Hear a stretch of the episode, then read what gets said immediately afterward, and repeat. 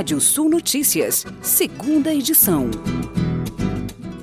Depois de uma semana marcada por mais uma alta agressiva dos juros, com a taxa Selic chegando a 10,75% ao ano, o mercado conhecerá na próxima quarta-feira, dia 9, a inflação do último mês de janeiro, medida pelo Índice Nacional de Preços ao Consumidor Amplo, IPCA. Na última reunião do Comitê de Política Monetária, o Copom, o BC sinalizou que deve desacelerar o ritmo de alta de juros já a partir da próxima reunião do colegiado, em março. Para o IPCA de janeiro, o consenso do mercado prevê uma variação mensal positiva de 0,65% desacelerando em relação à alta de 0,73% registrada em dezembro de 2021. As micro e pequenas empresas foram responsáveis pela geração de quase 78% das vagas com carteira assinada em 2021. Levantamento feito pelo Sebrae aponta que do saldo de empregos formais registrado pelo CAGED do Ministério do Trabalho, mais de 2 milhões e 100 mil vieram dos pequenos negócios. A criação dessas vagas representa um salto de 38 vezes em relação ao resultado de 2020, quando, na época, as micro e pequenas empresas geraram cerca de 56 mil vagas de emprego formal apenas.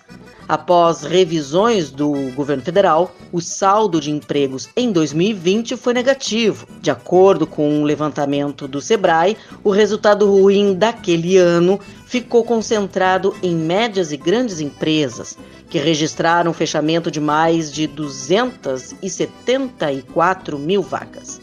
O presidente do Sebrae, Carlos Melles, afirma que o resultado do CAGED comprova o que já aparecia nos monitoramentos feitos pela entidade ao longo da pandemia. E a favela Marte da cidade de São José do Rio Preto, em São Paulo, será a primeira comunidade do Brasil a utilizar energia solar. A iniciativa é parte do projeto Favela 3D da ONG Gerando Falcões, em parceria com o governo estadual cerca de 240 casas na região receberão a instalação das placas solares, gerando uma economia de até 6 mil reais por ano em gastos com luz elétrica para cada família contemplada. Com uma demanda anual de 7 milhões e 600 mil toneladas de milho, Santa Catarina busca alternativas para reduzir o déficit de grãos e abastecer a cadeia produtiva de carnes e leite. Em 2022, a Secretaria de Estado da Agricultura, da Pesca e do Desenvolvimento Rural pretende investir mais de 10 milhões de reais no incentivo ao cultivo de cereais de inverno, com foco na produção de ração e de silagem para a produção animal.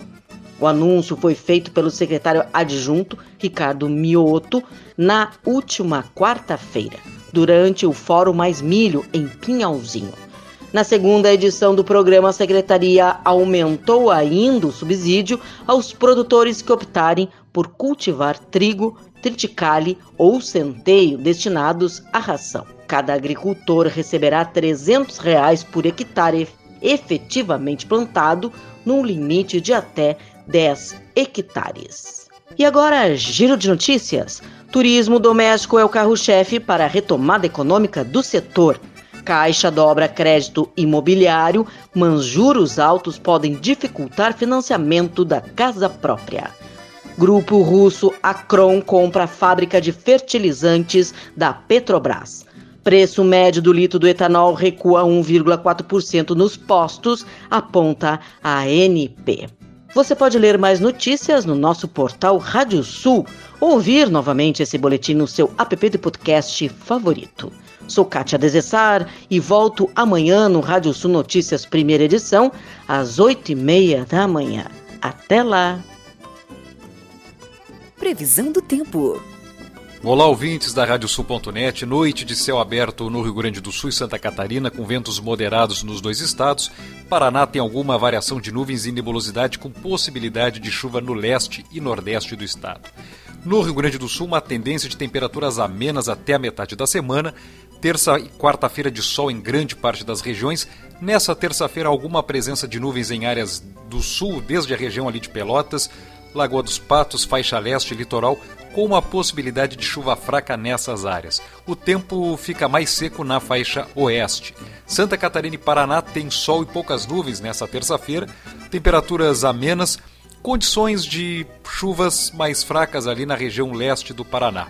Temperaturas nessa terça-feira no Rio Grande do Sul, variando entre 17 e 27 em Pelotas, entre 14 e 28 em Santana do Livramento, fronteira com o Uruguai, entre 13 e 28 em Santa Maria, temperaturas entre 18 e 28 graus em Porto Alegre, faz entre 11 e 25 graus em Caxias do Sul, na Serra. Em Florianópolis, capital catarinense, entre 20 e 28 graus. E Cascavel, no oeste do Paraná, temperaturas oscilando entre 14 e 29 graus.